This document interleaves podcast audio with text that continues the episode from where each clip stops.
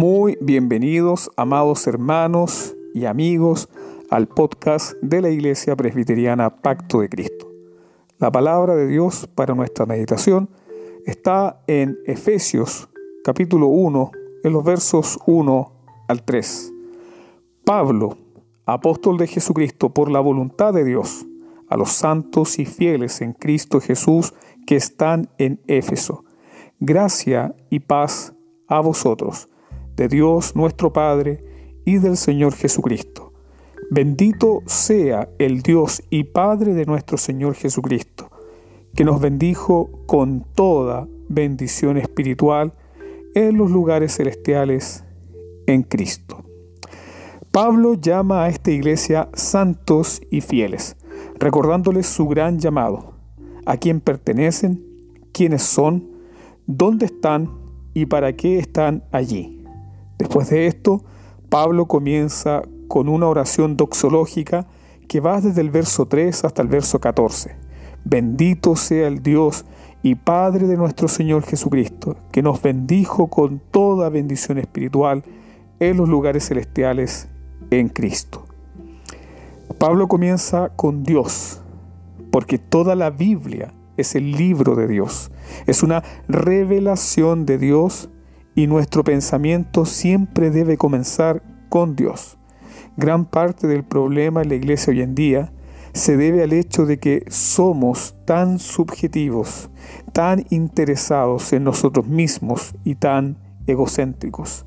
El mensaje de la Biblia de principio a fin está diseñado para llevarnos de regreso a Dios, para humillarnos ante Dios y para permitirnos ver nuestra verdadera relación con Él. Este es el gran tema de esta epístola.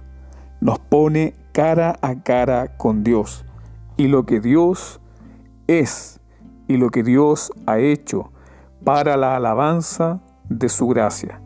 Pablo nos pone de frente al Dios santo, soberano y sublime, que predestina, escoge, llama, redime, adopta y sella para la alabanza de la gloria de su gracia. Sin duda, esta es nuestra mayor necesidad en estos tiempos, una visión majestuosa de quién es nuestro Dios, la gloria de Dios, su majestad y soberanía fueron los tópicos que más exaltaron los reformadores, los puritanos y los hombres de avivamiento como Jonathan Edwards y George Whitfield. Ellos se dedicaron a la contemplación santa del ser y los atributos de Dios. Así que fíjate cómo Pablo comienza su epístola. Apóstol de Jesucristo por la voluntad de Dios. Pablo, no se llamó a sí mismo y la iglesia tampoco le llamó. Fue Dios quien lo llamó. Es un apóstol por la voluntad de Dios. Pablo lo dice explícitamente en la epístola a los Gálatas en el capítulo 1, en el versículo 15, cuando agradó a Dios, que me apartó desde el vientre de mi madre y me llamó por su gracia. Es Dios quien ha elegido en Cristo a todos los cristianos. Es Dios quien nos ha predestinado. Es parte del propósito de Dios que seamos salvos. Nunca habría habido salvación si Dios no lo hubiera diseñado y decretado. Fue Dios quien amó y fue Dios quien envió a su Hijo al mundo, nacido de mujer, bajo la ley, por el puro afecto de su voluntad. Pablo nos dice cuál es el origen de la fuente de toda esta bendición. Dios. Él señala que la fuente de todas nuestras bendiciones es Dios. Y Él no está diciendo algo nuevo. Recordemos que siglos atrás David ya lo había dicho en el Salmo 16, no hay bien para mí fuera de ti. Y el mismo Asaf en el Salmo 73 vuelve a repetir esta magna doctrina. ¿A quién tengo yo los cielos? Y fuera de ti, nada deseo. Dios es nuestro sumo bien. Pero, ¿quién nos reveló completamente a este Padre bendito? Fue nuestro Señor Jesucristo. Cristo reveló quién era su gozo, su deleite y su dedicación. Jesús dijo, no he venido para hacer mi voluntad, sino la voluntad de mi Padre. Yo y el Padre uno somos. Mi comida y mi bebida es que yo haga la voluntad de mi Padre. Cristo también nos reveló que su Padre es su Dios en la cruz al decir, Dios mío, Dios mío, ¿por qué me has desamparado? El término que usa Pablo aquí, Dios y Padre, de nuestro Señor, está relacionado con las dos naturalezas de Cristo, su naturaleza divina y su naturaleza humana. Este Dios y Padre es nuestro Dios y nuestro Padre. Fíjese en esto, nuestro Señor Jesucristo. ¿Pero es acaso que Cristo decidió individualmente ser nuestro Señor? No. Dios fue Dios que le designó desde antes de la fundación del mundo como sustituto, como redentor, como Señor y Salvador de su pueblo. Fue Dios que nos dio a su Hijo, tal como lo dice Juan 3:16, porque de tal manera amó Dios al mundo que dio a su Hijo unigénito. Toda bendición que goza el cristiano proviene de Dios. ¿Merecíamos alguna bendición? Ahora entendemos por qué Pablo dice, bendito sea el Dios y Padre de nuestro Señor. Dios, tu Dios, es la fuente de toda bendición. Y sabemos que esta fuente es inagotable, infinita, eterna e inmutable. Si miras hacia la eternidad pasada, verás a este Dios de misericordia y de gracia donándose libremente y soberanamente por aquellos que amó. Ahora, ¿qué significa ser bendecidos con toda bendición? Es maravilloso que el texto sagrado diga con toda, con toda bendición. Dios no nos entregó sobras. Él nos dio todo. Él se ha dado a sí mismo para nosotros. El texto dice que fuimos bendecidos con las siguientes bendiciones. Dios escogió su pueblo, versículo 4. No fuimos escogidos porque hubiera en nosotros algo digno de elegir, el texto claramente dice, escogidos para ser santos y sin manchas. Dios te amó cuando no tenías ningún mérito.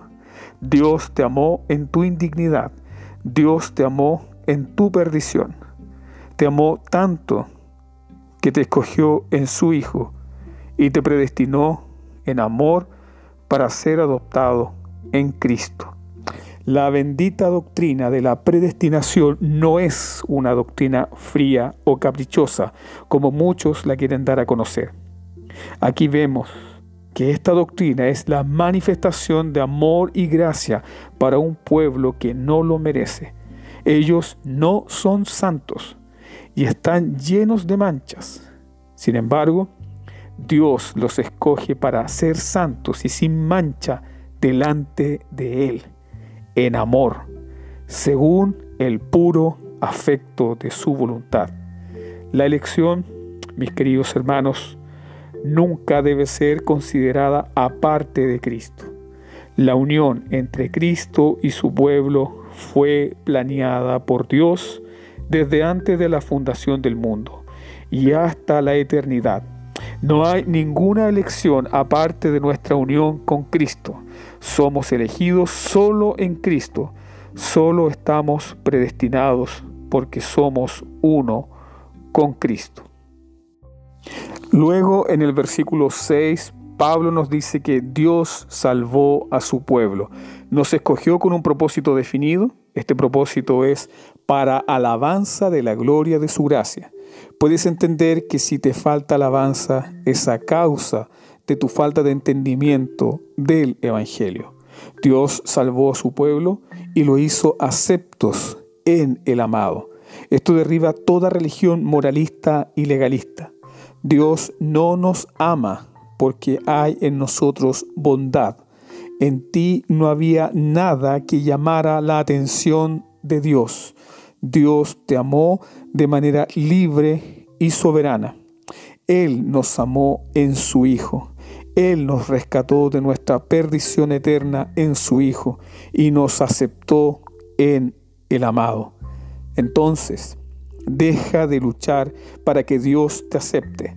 Deja de mostrar méritos para que Dios te ame. Él te amó cuando no tenías nada y según las riquezas de su gracia te dio el perdón de tus pecados por medio de la sangre de Cristo derramada en la cruz. Dios, dice Pablo en el versículo 13, selló a su pueblo. No solo Dios nos escogió y redimió, Él también aplica la obra de Cristo. ¿Cómo lo hace? Él lo lleva a cabo por medio de su Espíritu Santo. No solo Dios te predestinó y redimió, Dios vino a morar en ti por su Espíritu. Eres morada de Dios. Ahora también Pablo nos dice que todas estas bendiciones fueron ejecutadas en Cristo.